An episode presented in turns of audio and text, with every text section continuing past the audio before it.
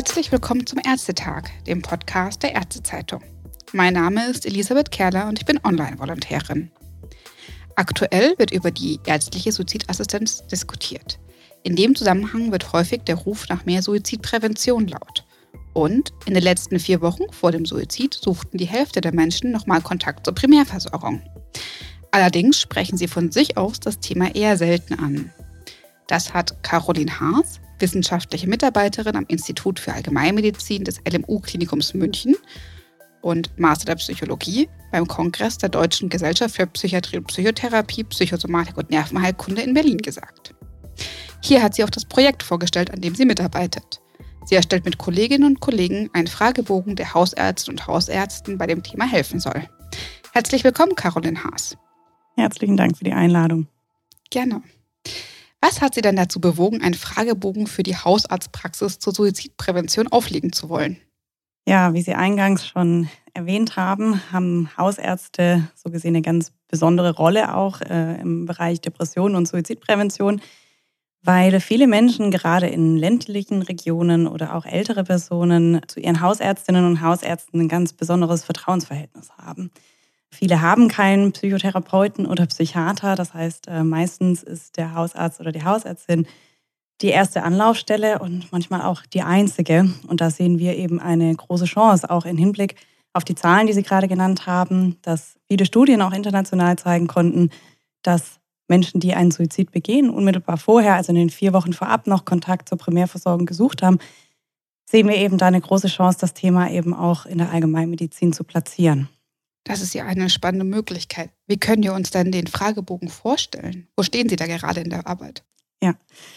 Wir haben den Fragebogen entwickelt. Wir haben uns dann natürlich auf Basis der Literatur auch schon an bestehenden Fragebögen orientiert und sind dann aber bei der Entwicklung auch in Interviews gegangen, haben Hausärztinnen und Hausärzte befragt, überlegt, wie ja, was braucht es in den allgemeinmedizinischen Heuristiken? Viele dieser Fragebögen, die ja schon bestehen, sind eher für den psychiatrischen Kontext auch entwickelt worden. Das passt nicht so ganz. Und in diesen Interviews sind Fragen gestellt worden, inwieweit das Ganze verständlich ist, anwendbar ist, wie auch der Wortlaut stimmt. Und wir haben das Ganze dann eben auch von der Patientenperspektive nochmal evaluiert und da uns auch nochmal Input geholt, das Ganze angepasst und einfließen lassen. Und der Fragebogen, der steht jetzt soweit. Und wir haben das so in unterschiedliche Aspekte eingeteilt.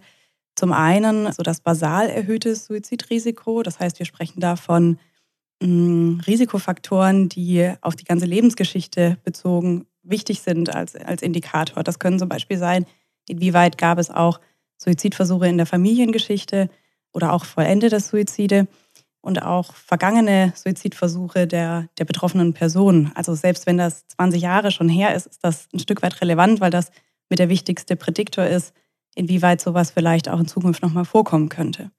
Und auf der anderen Seite ist natürlich vor allem für die Praktiker, für die Hausärztinnen und Hausärztinnen wichtig, die Person, die jetzt gerade vor mir sitzt, inwieweit hat die sich vielleicht auch in den letzten zwei Wochen mit der Thematik Suizidalität, dem Wunsch zu sterben, auseinandergesetzt. Das heißt, wir unterteilen da auch nochmal in die aktuelle, akutere Suizidalität. Welche Gedanken hat sich die Person dazu gemacht und auch auf Handlungsebene? Also gab es vielleicht sogar schon konkretere Vorkehrungen, die getroffen wurden, bis hin tatsächlich zu einem Suizidversuch in den vergangenen zwei Wochen. Und wir steigern das in der Intensität ein Stück weit. Genau, und der wichtige neue Aspekt, den wir eben mit drin haben, sind moderierende Faktoren, also sogenannte Schutzfaktoren, Gründe, die eine Person auch vor einem Suizidversuch abhalten. Das ist so eine ganz ja, wichtige, wichtige Entwicklung unsererseits. Damit haben die Hausärzte ja auch einen Anknüpfungspunkt für ein Gespräch, das ja dann auch helfen soll, wenn ich das richtig verstanden habe. Ganz genau. Also ich sage jetzt mal von hausärztlicher Seite hatte ich oft die Rückmeldung bekommen, naja, Suizidalität, das ist schon wichtig, aber ist natürlich ein Stück weit ein heikles Thema. Geht also die Erfassung von Suizidalität oder auch die Gesprächsführung das geht oft ja, mit, mit Unsicherheiten einher oder auch mit einer gewissen Überforderung vielleicht. Und dieser Fragebogen kann durchaus auch als Art Gesprächsleitfaden dienen, um dann auch anknüpfen zu können. Wenn ich weiß, naja, die Patientin, die sagt vielleicht, ja, ich hatte, habe den Wunsch zu sterben und ich hatte auch in den letzten zwei Wochen Suizidgedanken, aber ich würde das nicht tun, weil ich habe Kinder zu versorgen oder eine Familie oder vielleicht auch moralische, religiöse Bedenken. Also da werden ganz unterschiedliche Gründe angegeben. Dann hat der Hausarzt oder die Hausärzte natürlich einen direkten einen Ansatzpunkt, wo man das Gespräch weiterführen kann und dann eben diese produktiven Aspekte weiter rausarbeiten kann. Sie haben jetzt ja eine Situation beschrieben, wo eine Patientin, ein Patient, der dann auch Suizidgedanken hat, wenn jetzt der Hausarzt, die Hausärztin den Fragebogen hat und an diesem Punkt kommt und die moderierenden Stellen hat und jetzt auch dann das Gespräch weiterführt, so meinetwegen, es sind religiöse Gründe, sollte er oder sie noch was weiteres machen, um äh, zur Suizidprävention beizutragen?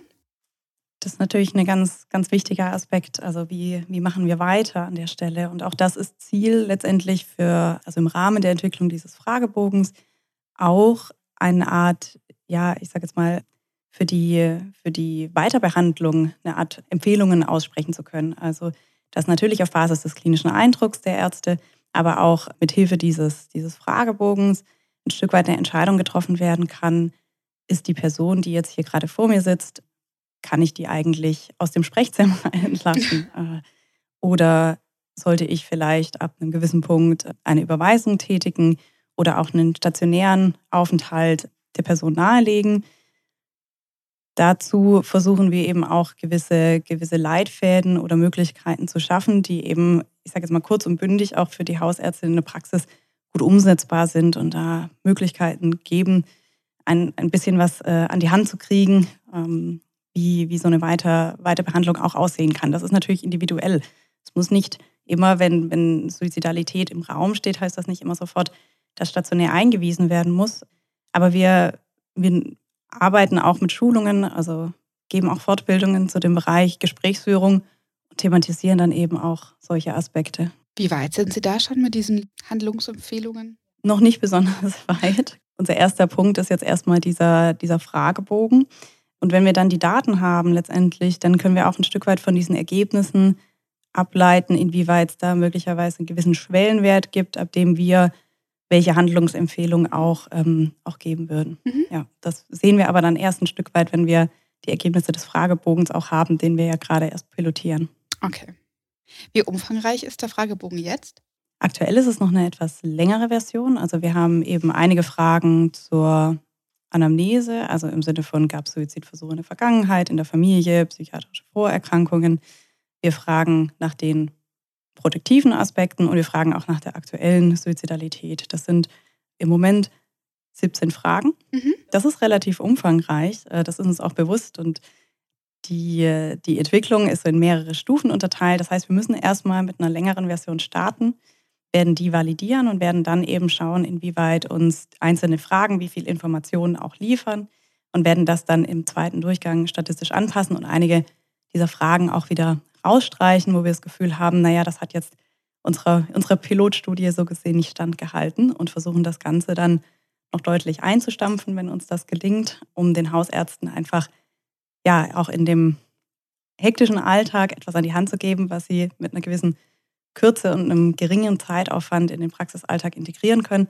Das ist natürlich zugegeben bei so einem komplexen und auch vielschichtigen Thema wie Suizidalität gar keine leichte Aufgabe, da zu entscheiden, was braucht es unbedingt und was sind vielleicht Aspekte, die man, ja, dem man geringen Augenmerk geben kann. Gab es da Hinweise von den Hausärzten und Hausärzten oder auch den Patientinnen und Patienten, die mit einbezogen worden sind in die Entwicklung des Fragebogens? Ja, von hausärztlicher Seite, also klar, da war natürlich ganz wichtig das Thema, es muss irgendwie gut machbar sein, gut verständlich sein. Es gab Hinweise von hausärztlicher wie auch von Patientenseite, dass vor allem also eine leichte Sprache auch wichtig ist. Wir arbeiten viel mit dem Wort Suizid. Suizid mhm. ist nicht immer ein besonders gängiges Wort. Das heißt, es war auch wichtig, dass wir Alternativen anbieten. Selbstmord ist ein wahnsinnig stigmatisierendes Wort. Wir arbeiten dann eher mit dem neutraleren Wort der Selbsttötung, so als Alternative, dass wir sagen, das ist eine Idee. Und von hausärztlicher Seite war vor allem wichtig, dass das Gespräch ein Stück weit mit einem, naja, so positiv das eben in so einer Erfassung geht, aber mit einem positiven Fokus startet und einem positiven Fokus endet und die etwas schwerer verdaulichen Fragen so in der Mitte eingebettet sind. Das heißt, wir starten eher mit so Fragen wie, wie zuversichtlich waren Sie in den letzten zwei Wochen? Wie, naja, zufrieden sind sie vielleicht auch aktuell mit ihrem Leben und enden mit der Frage nach Gründen, die eben von einem Suizidversuch abhalten würden und betten das so ein Stück weit ein. Oh, vielen Dank. Was denken Sie ist denn der größte Hindernis, damit Hausärzte und Hausärzte solche Hilfsmittel auch benutzen?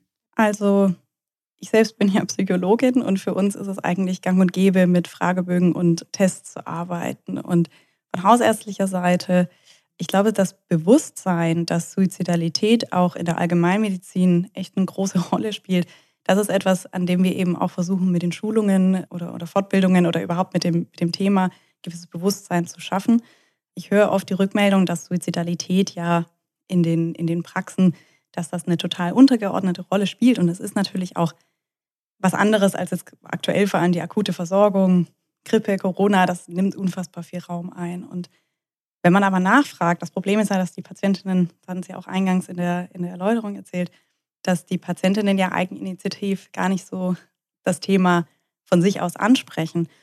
Und die Leitlinien empfehlen ja auch ein offenes Ansprechen und Thematisieren.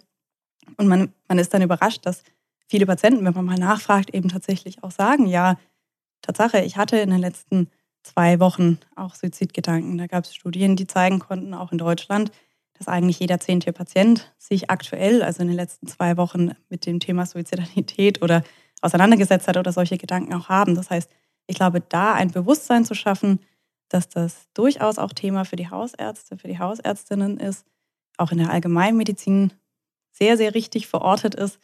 Das ist etwas, an, daran arbeiten wir ein Stück weit. Und das soll auch dieser Fragebogen ja auch einen Beitrag leisten, das dort besser zu platzieren. Sie haben ja schon gesagt, dass der Fragebogen nochmal überarbeitet wird nach der Pilotstudie und dann die Fragen eventuell nochmal rausgestrichen werden, die nicht so gute Ergebnisse oder nicht so viele Ergebnisse bringen. Gibt es einen Aspekt, den Sie sehr gerne behalten würden? Ja, also wir hatten, das ist natürlich die, die spannende Frage, genau. Also die Frage nach vergangenen Suizidversuchen, die können wir, glaube ich, auf gar keinen Fall streichen. Das ist quasi etwas, das muss gefragt werden, weil das eben mit der wichtigste Prädiktor ist, ob sowas wieder auftaucht. Und ich sage jetzt mal, unsere Neuerung oder der Aspekt, den wir ja auch ebenfalls unbedingt drin haben wollen, ist eben die Frage auch nach den protektiven Aspekten. Also was hält sie davon ab? Und diese Frage, die sollte eben auch unbedingt bleiben, dass man sagt, auch wenn es ein, ein, ein kurzes Abklären ist der Suizidalität, aber dass man quasi am Ende auch nochmal fragt, und was hält sie im Leben? Weil das eben für uns der wichtige Aspekt ist, um dann auch das Gespräch, ein Gesprächsangebot zu haben und eben auch anknüpfen zu können, dass man sagt, das ist ja doch ein gewisses, hat eine gewisse Schwere, das Thema, dass man sagen kann, na gut, aber wir schauen jetzt trotzdem mit Blick nach vorne. Wie können wir diese Aspekte denn stärken und für sie auch wieder gewichtiger machen im Leben, damit letztendlich die Entscheidung oder diese Ambivalenz auch nochmal rausgearbeitet wird für die Patientinnen. Was würden Sie da sagen? Leistet der Fragebogen oder könnte der Fragebogen auch in der jetzigen Form schon leisten? Also uns ist durchaus bewusst, dass natürlich Suizidprädiktion, also inwieweit wir vorhersagen können, dass jemand suizidale Handlungen vornimmt, das ist extrem limitiert. Das heißt, ob dieser Fragebogen letztendlich tatsächlich einen Suizid verhindern wird, also weil die Früherkennung entsprechend vorher stattgefunden hat, das ist natürlich fraglich. Der Fragebogen kann mit Sicherheit ein Gesprächsangebot für Patientinnen leisten. Und es kann auch eine Art Gesprächsleitfaden sein für Hausärzte, Hausärztinnen, die sagen, ich fühle mich einfach mit dem Thema unsicher und ein Stück weit überfordert. Ich glaube, das, es kann durchaus helfen, sich kompetenter und wohler zu fühlen bei dem Abklären von Suizidalität, wenn man eine Idee davon hat, wenn man sagt, da gibt es ein Instrument, das ist speziell für die ambulante Primärversorgung entwickelt worden.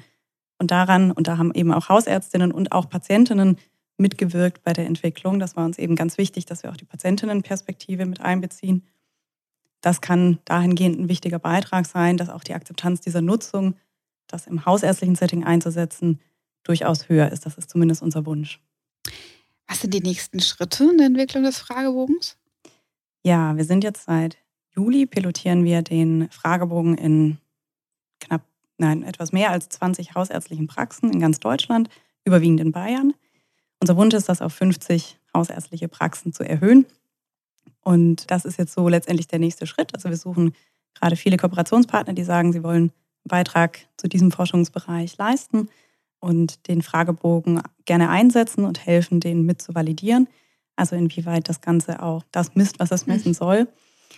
Und das Ganze wird jetzt wahrscheinlich noch so bis zum Frühjahr 23 laufen. Dann werden wir eben eine Art Zwischenevaluation machen, zu schauen, was kann, können die Ergebnisse vielleicht uns jetzt schon zeigen, wie wir anpassen sollen, werden uns auch da wieder Rückmeldungen holen von der hausärztlichen Seite, wie wir das noch besser anpassen können und werden dann in den zweiten Schritt das Ganze eben nochmal in einer etwas kürzeren Version ab, ja, ich sage jetzt mal Frühjahr, Sommer 23 starten bis Ende des Jahres.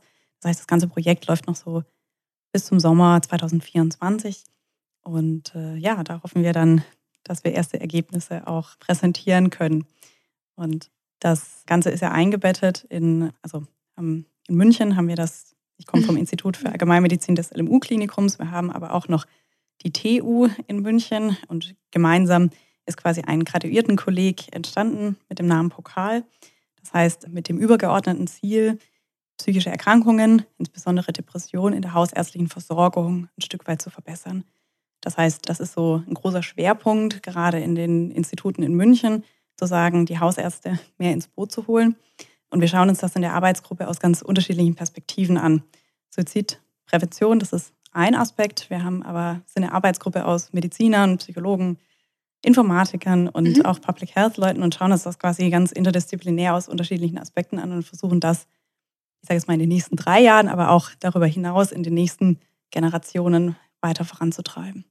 Und Sie haben jetzt gesagt, bis Sommer 24, meine ich, wollen Sie so die ersten Ergebnisse haben. Wann denken Sie denn, dass der Fragebogen in den Hausarztpraxen ankommt? Das hängt natürlich sehr stark von den Ergebnissen ab. Schön wäre es natürlich, also ich sage jetzt mal, alle, die jetzt Interesse haben, die können den Fragebogen im Rahmen einer Studienkooperation äh, nutzen und mitarbeiten und auch helfen, am Feinschliff so gesehen, den ganzen mit zu, mit zu und zu validieren.